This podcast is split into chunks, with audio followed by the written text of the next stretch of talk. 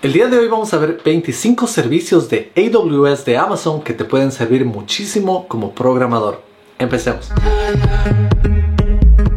Hola, soy ingeniero de software en Seattle, programador X. Como tal vez sabes, soy ingeniero en Amazon y tengo dos certificaciones de AWS, así que he tenido bastante experiencia exponiéndome a estos servicios. Estos servicios son muy útiles para cualquier tipo de programador y compañía que quiere utilizar todos estos servicios de Amazon en la nube y realmente tiene servicios de todo tipo, así que en este video vamos a ver los 25 más importantes. Por cierto, Amazon no me auspicia para hacer esto y todas las opiniones que comparto son directamente mías. Así que empecemos hablando de AWS AWS. Tú tal vez conoces Amazon como la tienda online que vende todo tipo de productos, pero AWS, Amazon Web Services, es una gran parte de esta compañía y se enfoca en traerte más de 200 servicios para hacer tu vida como desarrollador más fácil. AWS empezó en el año 2006 y tenía simplemente tres productos y como ves hoy ha crecido a un nivel increíble y realmente cada uno de estos productos trabaja como si fuera una compañía. Yo trabajo con un equipo gigante en tan solo uno de estos servicios y ya te voy a hablar de estos 25 servicios, pero para que tengas una mejor idea, déjame recordarte que Amazon está distribuido por todo el mundo. Y cuando tú utilizas estos servicios vas a utilizarlos desde diferentes regiones. Amazon tiene servidores y centros de datos en diferentes regiones del mundo. Es más, así mismo es como lo dividen, en regiones. Y cada una de estas regiones, por ejemplo Brasil, tiene diferentes zonas de disponibilidad. Cada una de estas zonas de disponibilidad son diferentes data centers, es decir, edificios con servidores de Amazon que tiene muchísima información. De esta manera, cuando una de estas zonas de disponibilidad deja de funcionar, una persona en la misma región puede utilizar otra zona de disponibilidad y así los servicios van a estar disponibles todo el tiempo. AWS trabaja con el modelo de paga por lo que usas. Eso quiere decir que si estás utilizando cualquiera de sus servicios, puedes simplemente ir a tu portal de AWS y ver cuánto tiempo lo has utilizado, cuántos usuarios lo han utilizado y de acuerdo a eso puedes pagar. Como ya debes saber, los mayores competidores son Azure de Microsoft y Google Cloud de Google, que ofrece también cientos de servicios que son análogos a los servicios de Amazon. Y ahora que ya tienes un entendimiento general de lo que es AWS, veamos estos servicios. El primer servicio que vamos a ver es Amazon EC2, Elastic Compute Cloud. Esto se traduce a nube de cómputos elástica y este realmente fue uno de los primeros servicios de AWS. Lo que es este servicio es simplemente un servidor. Al crear tu cuenta de AWS, tú puedes acceder a este servicio y puedes escoger servidores que realmente son computadoras y puedes escoger todas las cualidades de estas computadoras. Funciona de la misma manera que cuando compras tu propia computadora. Escoges diferentes opciones de CPU, diferentes opciones de RAM, diferentes opciones de disco duro y basado en eso es como que alquilas tu propia computadora en alguna parte del mundo. En este servidor realmente puedes hacer lo que quieras. Si tienes una aplicación de backend de Node.js, puedes subirla a ese servidor y ese va a ser tu servidor. Puedes subir también aplicaciones en cualquier lenguaje de backend y tú también puedes ampliar los recursos de este servidor cuando desees. El siguiente servicio que vamos a ver es Amazon RDS, Relational Database Service, que se traduce a servicio de bases de datos relacionales. Y esto es simplemente una base de datos creada por Amazon que es totalmente manejada por Amazon. Al mismo tiempo tú puedes utilizar el lenguaje de base de datos SQL y esto es compatible con MariaDB, con PostgreSQL, con MySQL MySQL con SQL Server y este servicio es una base de datos en un servidor en diferentes regiones que tú elijas y lo excelente de esta base de datos es que tú no tienes que configurar nada. Tradicionalmente tú tendrías que alquilar un servidor, después instalar la base de datos y después configurar y dar mantenimiento a esta base de datos, pero con Amazon RDS tú no tienes que hacer nada de eso. Simplemente pagas directamente por este servicio y si tienes más usuarios o más pedidos, simplemente tienes que pagar más. Si deseas dejar de usar el servicio, puedes parar inmediatamente y toda esta información es compatible con otras bases de datos de SQL. De igual manera, como todo servicio en Amazon, tú pagas por lo que usas. También tenemos a Amazon IAM, Identity and Access Management, que se traduce a gestor de identidad y acceso. Este es uno de los primeros servicios que vas a ver cuando entres a AWS, ya que vas a tener que configurar tu usuario y dar permisos a otros usuarios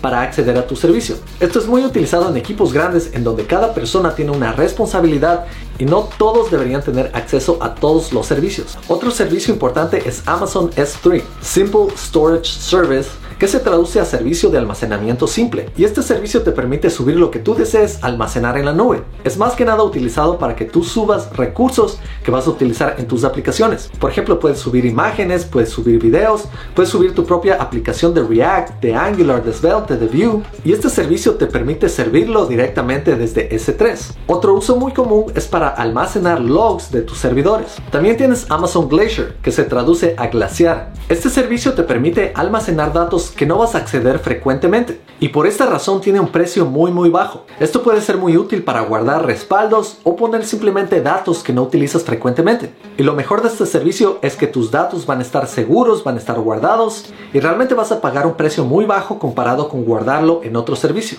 Otro servicio que debes conocer es Amazon Lambda. Tú tal vez has escuchado de servidores Lambda o serverless. Lo que Lambda te permite hacer es reemplazar a los servidores tradicionales. Por ejemplo, en lugar de que tú escribas una aplicación completa en Node.js, lo que haces es escribir simplemente un par de funciones en Node.js haciendo exactamente lo que tú buscas y simplemente subes tu función a Amazon Lambda. De esta manera, alguien que quiera hacer un pedido a tu backend no vas a tener que pagar por un servidor.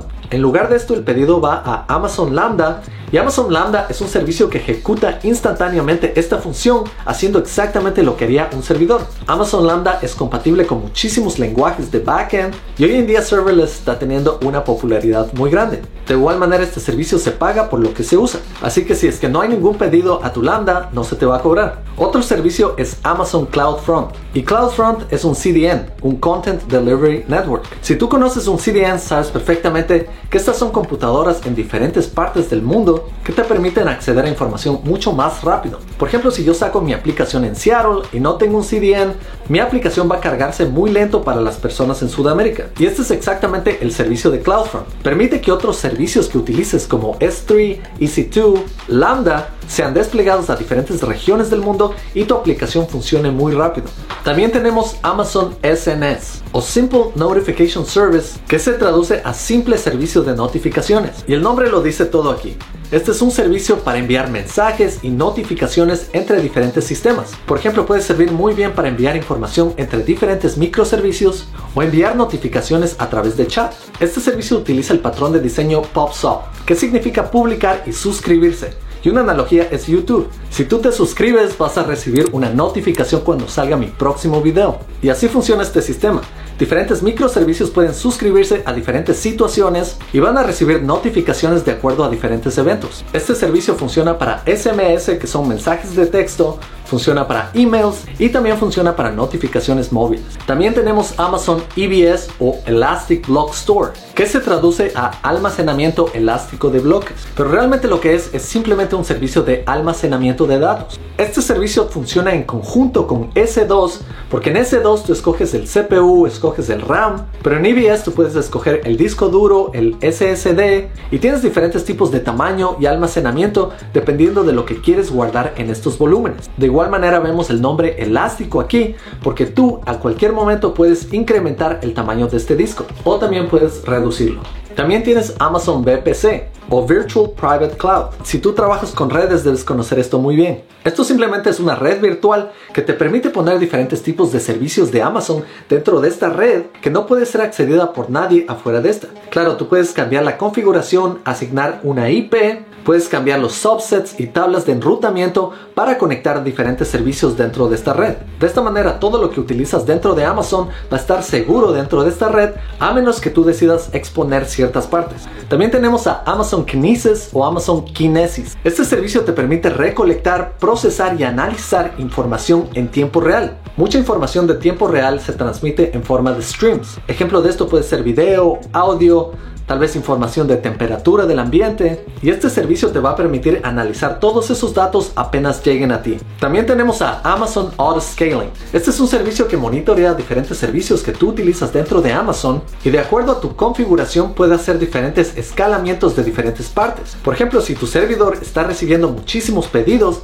puedes utilizar este servicio para incrementar el tamaño de tu servidor y así abastecer a todos los pedidos. Esto también se puede aplicar a base de datos. También tenemos a Amazon SQS Simple Queue Service o simple servicio de filas. Si has estudiado estructuras de datos debes conocer el tipo de dato queue en el que puedes almacenar diferentes elementos y el primero que entra va a ser el primero que sale. Y así es como funciona una fila en la vida real. Para el final del año yo voy a tener un curso de estructuras de datos en Academia X, así que mantente pendiente. Y bueno, este servicio SQS te permite mantener una fila de diferentes elementos que tienen que ser procesados de alguna manera.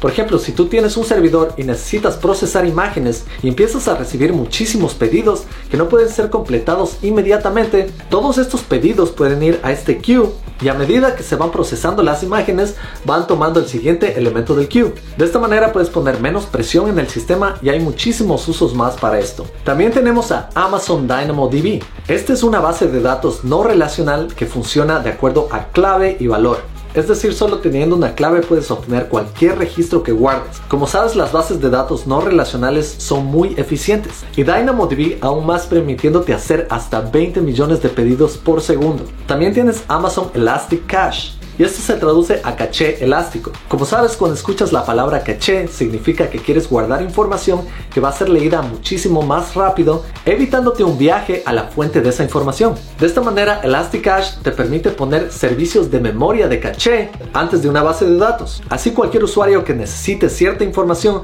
no tiene que ir directamente a la base de datos y puede obtener información de esta memoria muy muy rápido. Elasticache te permite utilizar Redis y Memcache, que son dos bases de datos en memoria para caché. También tenemos a Amazon Redshift. Este es un servicio de almacenamiento de datos que trabaja con SQL que está enfocado en el análisis de datos a gran escala. Eso quiere decir que si tienes muchísima información en bases de datos relacionales, Amazon Redshift te permite obtener esa información y crear gráficos y realmente dar significado a tu información. Y esto lo hace extremadamente rápido. También tenemos el servicio de Amazon SageMaker que permite a los desarrolladores y científicos de datos crear modelos de machine learning y desplegarlos a producción rápidamente. También tenemos a Amazon EFS Elastic File System, sistema de archivos elástico. Este simplemente es un servicio de almacenar directorios y archivos en un sistema NFS que realmente es muy escalable si decides guardar más archivos o mover archivos a diferentes lugares. Otro servicio es Amazon Elastic Beanstalk. Este es un servicio que te permite configurar múltiples servicios inmediatamente.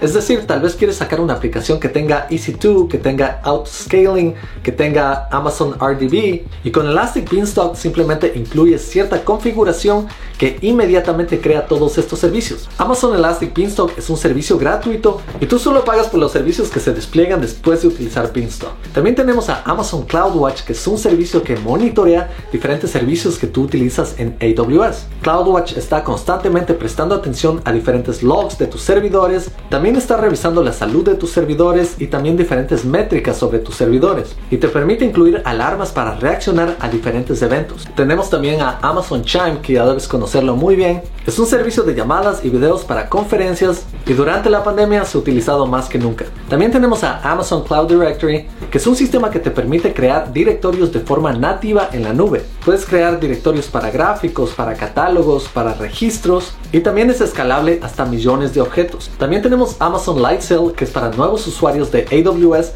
que quieren sacar sus aplicaciones rápidamente. Lightsail tiene todas las herramientas que necesitas para sacar un producto sin mucha configuración y a un precio predecible. También tenemos a Amazon Cognito. Este servicio te permite crear autorización para tus aplicaciones utilizando métodos de autenticación como Facebook y Google y así haciendo más fácil la autorización y autenticación en tus aplicaciones. Finalmente tenemos a Amazon Connect en el que mediante una aplicación tú puedes configurar diferentes flujos de lo que sucede cuando haces una llamada telefónica y tienes todo un sistema automatizado. Por ejemplo, yo llamo a una compañía y voy a ser respondido por un mensaje automático. Al presionar ciertos botones, tal vez mi clave, puedo acceder a diferente información del sistema y puedo comunicarme con una persona que puede responder a mis preguntas basado en Machine Learning. Y estos simplemente han sido 25 servicios de más de los 250 servicios que Amazon tiene. Si deseas aprender más, puedes ir a la página de Amazon pero todos estos son los servicios principales que te van a ayudar como desarrollador. Recuerda que para aprender tal vez no necesitas AWS, pero AWS es más utilizado en compañías grandes o también en proyectos de miles a millones de usuarios. Si tienes cualquier pregunta, déjala en los comentarios Yo tal vez no pueda responder a todas, pero aquí tenemos una comunidad excelente con gente que conoce bastante de estos temas. Si te gustó este video, no te olvides de darle un like, de suscribirte, activar las notificaciones, cuéntales a tus colegas sobre este canal y ya estamos muy cerca de llegar a los 100.000 suscriptores. Nos vemos en la próxima. Chao.